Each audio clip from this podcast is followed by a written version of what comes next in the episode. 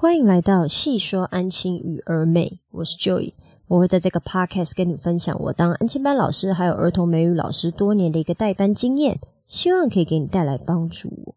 今天呢，我想要跟你分享的主题呢是跟建立规矩相关啦。如果你是安亲班的新手老师，或者是你可能才刚做一两年没多久，你应该会遇到一个状况，就是小朋友真的非常非常会顶嘴，或者是他们很喜欢狡辩。比如说你在纠正他某一个错误的时候呢，他可能就会说谁谁谁也有啊，或者是。哦，我只是学谁谁谁的，类似像这一种一连串，你听了就是会有一点点，知道爆血管，或者是起码我会爆血管了，因为我会觉得。我明明就是在跟你说你哪边做不对，你跟我说别人干什么？那别人叫你去吃大便，你吃不吃呢？可是因为我不能用这么粗鲁的语言去就是纠正小朋友嘛，我大部分都是会转换一下，我会说哦，所以谁谁谁也这样子做，你就跟着这样子做。那他去撞墙，你撞不撞呢？你为什么不跟我说那个谁谁谁都考一百分，所以你会学他，你也要考一百分呢？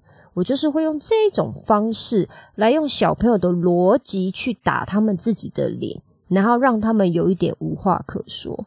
那至于他们很喜欢找借口、找理由啊，或者是狡辩的这个东西呢，我也常常就是说一句说：“哦，我没有要听，我问你有没有做什么事情而已，我没有在问你背后的理由是什么。”如果你有听我之前的 podcast，应该就可以知道说，哈，我暑假七月份的时候呢，今年暑假七月的时候被安排在带小一嘛，真的很开心。明天就是我带小一的最后一天了。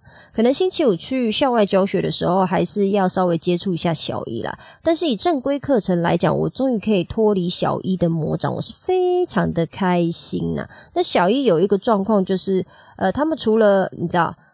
很会告状以外，他们还有一个就是他们会很喜欢讲说啊，可是那个谁谁谁，然后我就立刻打断他说哦，我没有要听啊，我有问你你为什么这么做的理由吗？我只有问你你为我只有问你有没有这么做？你刚刚有没有讲话？你有没有偷玩东西？你有没有离开位置？我问的是这个，我问什么你就答什么。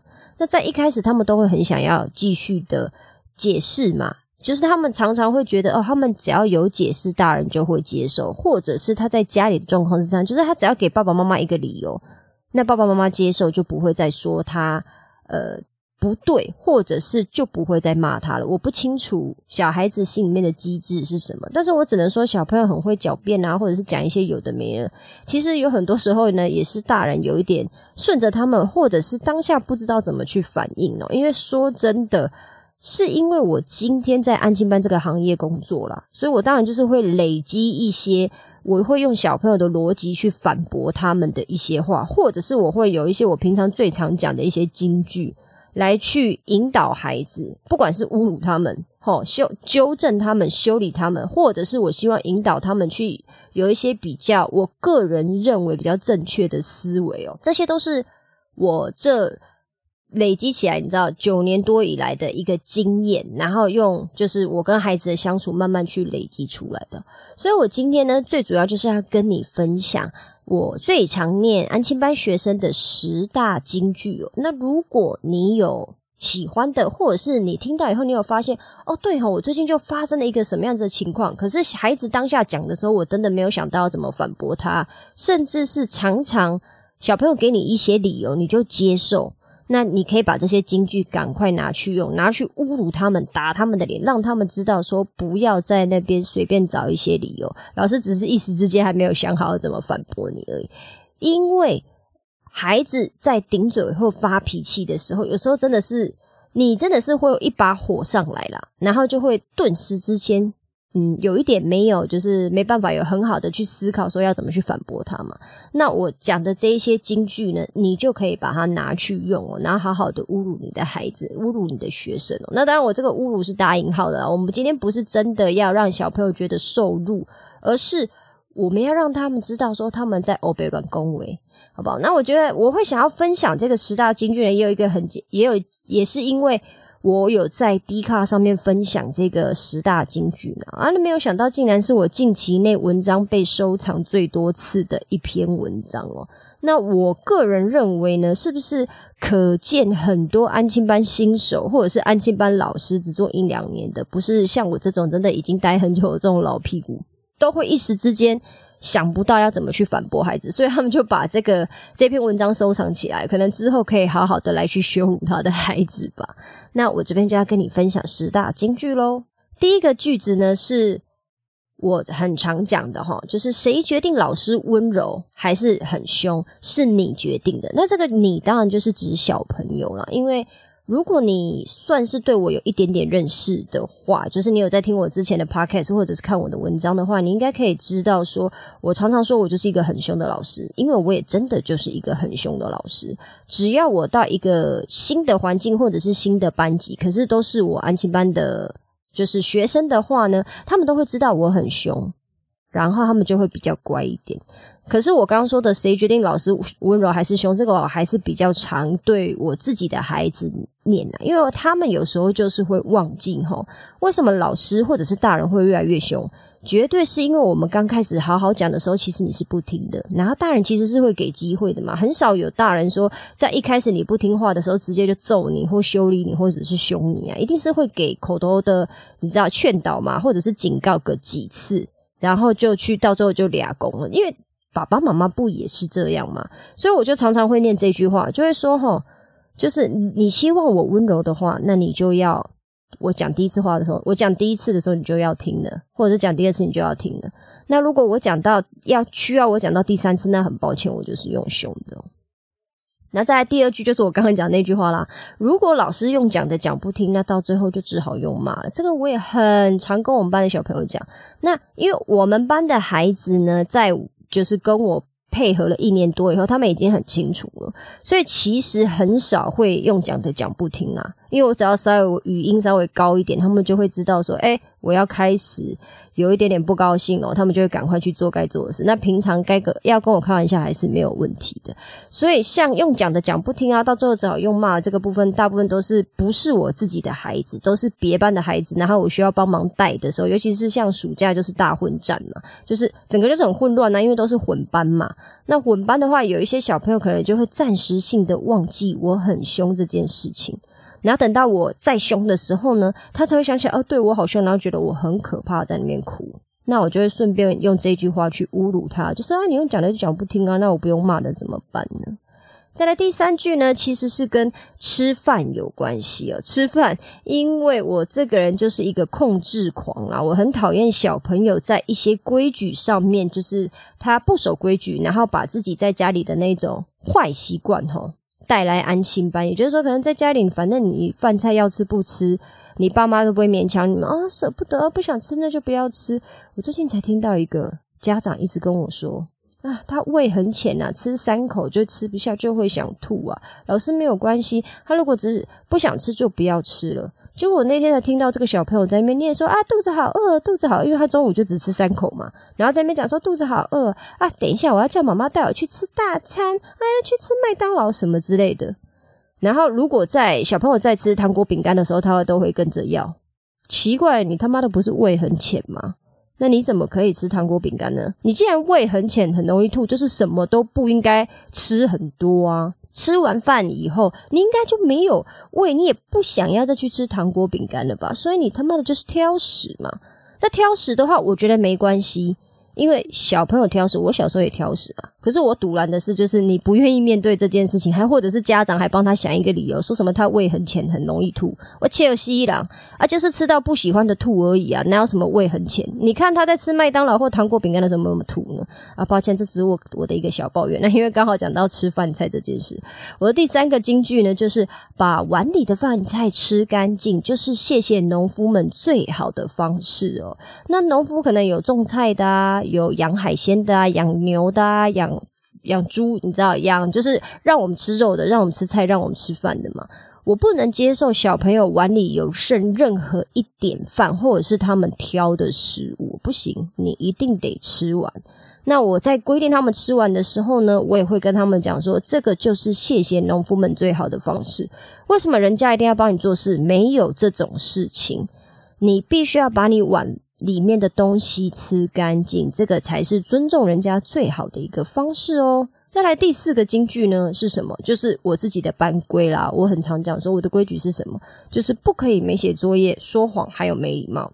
通常呢。如果是带我的小朋呃，对不起，带我们班的孩子呢，我就是会问说，来我的规矩我的规矩是什么？他们就会附送说，哦，不可以没写作业，说谎，还有没礼貌。可是如果不是我的孩子，他搞不清楚我的风格的话，我就会自己告诉他，就是我交代的作业你没有写，比如说我现在在带一年级嘛，那他们就会忘记写抄单字啊，那一个单字也就才写三遍而已，是有多困难？又不是叫你去挑水泥赚钱嘛。那我就会说，我的规矩就是不可以没写作业，你也不可以说谎跟没礼貌，所以你们也是不可以对我发脾气的。这个班只有一个人可以发脾气，那个人就是我。那当然，我什么时候会发脾气呢？就是你对我发脾气的时候，那我就会发脾气。你对我讲话非常有礼貌，然后就是你讲的很清楚、很有逻辑，那我也是这样子跟你讲话。你哭着跟我讲话，我就是哭着跟你讲话。哦，太多个金句，但这不是我今天分享的哈。再来第五个金句呢，就是谁回家跟爸爸妈妈抱怨我很凶之前，有先做自己做错什么事。哦，这句话呢，也是我最近才在我们班那边哈临时就是忽然急中生智想出来的。为什么？因为好像还是有一些人会回去跟爸爸妈妈抱怨说，哦，Teacher Joy 很凶。可是他们都会避重就轻啊，不会说自己先做错了什么事情，甚至是我在要骂他们之前给了他们多少次机会，这个他们都不会说的。他们只会说：“哦，我很凶，他只是怎么样。”就像我今天我骂一个小朋友，我就跟他讲说：“你今天为什么被叫过来？就是要让我骂，因为那不是我的孩子哦，是别的老师拜托我帮忙骂的。”那我就觉得 OK 啊，没有问题啊。我就说：“那你知不知道今天为什么被就是送来我这边，然后要给我骂？”他就说：“因为我写字写很慢。”我就说：“是吗？是吗？你是因为写字写很慢吗？老师是因为写字写很慢就会很凶的骂小朋友吗？不可能吧！因为就是他会在家里，比如说就是不写功课，拖拖拉拉，明明功课一个小时就可以写完，他硬要拖到三更半夜，那半三更半夜，连妈咪都拿他没辙嘛？那是不是其实妈妈也是有问题？那我不讨论妈妈，他呢就是一个会挑人。”的孩子，也就是说，反正凶的老师他就是会动作快了。他竟然还就是他妈妈叫他写功课，他不写，他还在那边翻跟斗。我也觉得是很好笑，因为他已经要升四年级了，也就是说，他其实是以一个蛮大的孩子，他不是什么小一或者是幼儿园大班这种，还不是很清楚说自己应该要写功课的这种年纪跟状态所以我也是觉得这个孩子还有家里的家庭教育一定都是出现了一些状况啊。那。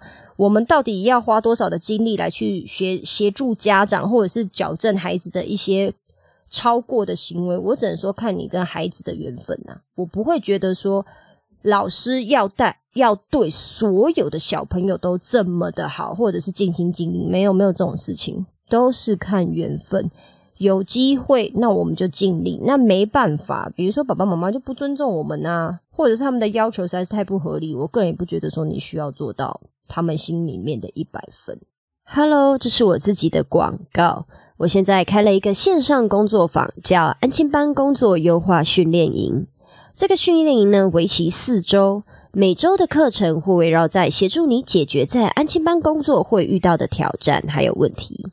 这四周要解决的问题分别为：如何与孩子沟通，还有建立规矩；如何与孩子建立赏罚系统。如何分配工作任务给孩子，以及如何与家长沟通，还有建立感情。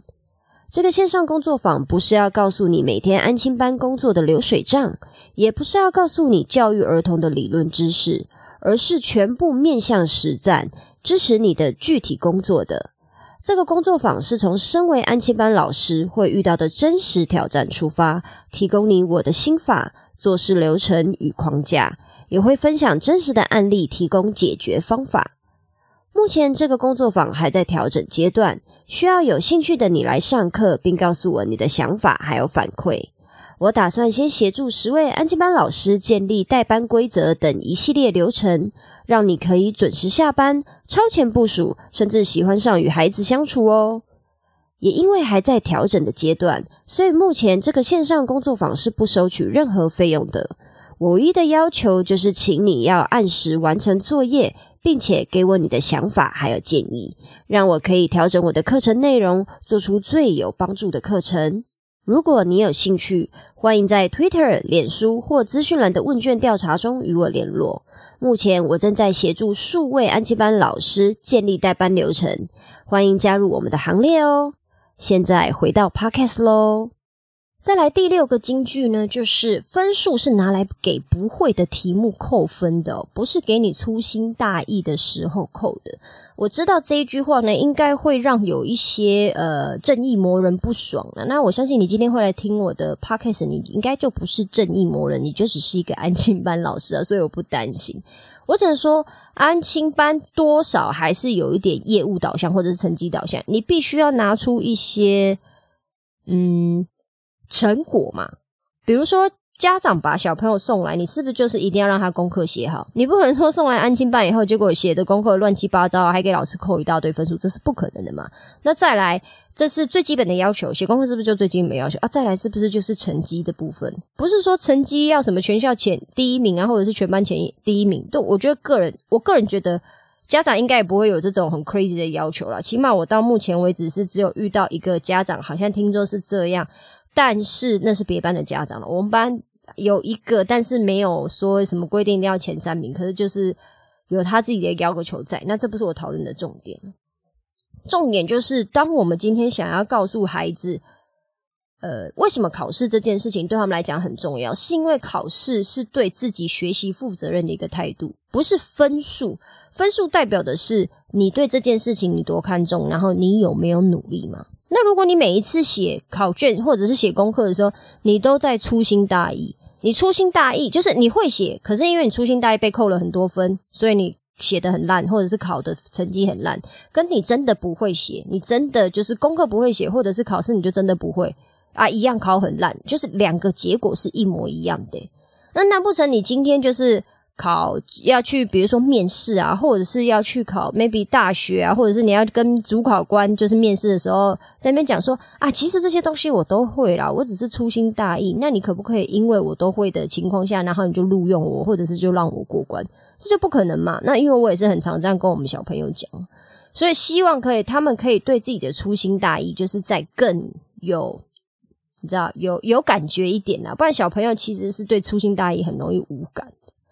再来第七个也是我很常念的，因为他们很常会有犯这个错哈。我会说，你吃薯条鸡块，也就是说那个素食餐厅的时候，你吃那些东西的时候，你会只吃一半或者是一个嘛？就是你吃薯条，你会只吃一根，然后剩下都不吃，拿去丢掉吗？不会，对不对？那为什么你写我的功课的时候写两题，然后剩下就没写了？或者是你写考卷的时候竟然有空白？为什么？你在做开心的事情的时候，你都会好好做；可是你在做应该要做的事情的时候，你就做一半而已。到底是为什么？这个也是我很常念的。然后他们可能一开始在听我讲薯条鸡块的时候还在笑，可是没想到我后面接接接这句的时候，他们脸就歪掉了。我们班的小朋友啦，因为这个是针对自己带班孩子比较会容易念到的东西。如果是一般的代班，比如说我现在暑假的大混战，我就不会对现在孩子讲这个，因为他们的功课啊，就是他们平常的常规表现，我就真的比较管不到了。再来第八题呢，是我请你吃饭或者是请你写功课的时候呢，你不照做，那我说可以玩的时候，你也不可以玩。那这个这句话呢，是特别针对我最近带的小一讲的啦，因为。中高年级其实都很清楚，说应该讲说比较清楚，相对来讲比较清楚，知道说他们就是得付出嘛，他们有他们应该要完成的任务嘛，那完成以后就可以去做想做的事情。其实中高年级在这个部分已经蛮清楚了，可是呢，低年级呢就常常还是会忘记啊，或者是他们对于写功课这件事情，还是就是诶没有那么的反射性啊，我只能这么说。所以我就会拿这一句跟他们讲说：“哦，好，你现在不要写功课，或者是你没有要专心，是不是？好啊，那晚一点我说可以玩的时间，你就不能玩了，吼，因为你就不听我的话。简单讲就是不听我的话嘛。那到底所谓听话这件事情是一件好的还是不好的？我这边就不想要深究了。再来第九题，就是其实跟刚刚的很凶有有一点雷同啊。”就是叉叉叉老师很温柔，可是你就不听话啊！但是我很凶，你却好乖哦。所以你是不是想要叉叉叉老师变得跟我一样凶呢？或者是你希望整栋的老师都跟我一样凶，因为你们才会听话？这个是我也很常问小朋友，然后他们就会立刻哑口无言的，因为他们自己也知道啊。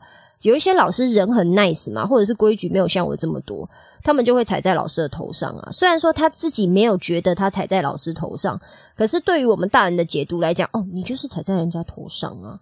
所以这个部分呢，也是跟刚刚就是延续，因为我很凶这个部分而你知道延伸出来的一个金句哦。再来最后一个金句呢，就是不可以挑食，我可以接受不喜欢吃的东西吃一半。如果你都不要吃的话，那以后我发糖果饼干的时候，你也不可以吃哦。也就是说，我会跟小朋友讲说，因为我自己小时候也是很挑食，我很讨厌吃芋头，我也不吃苦瓜，可是我会强迫自己要吃一半，因为那个是为了身体健康。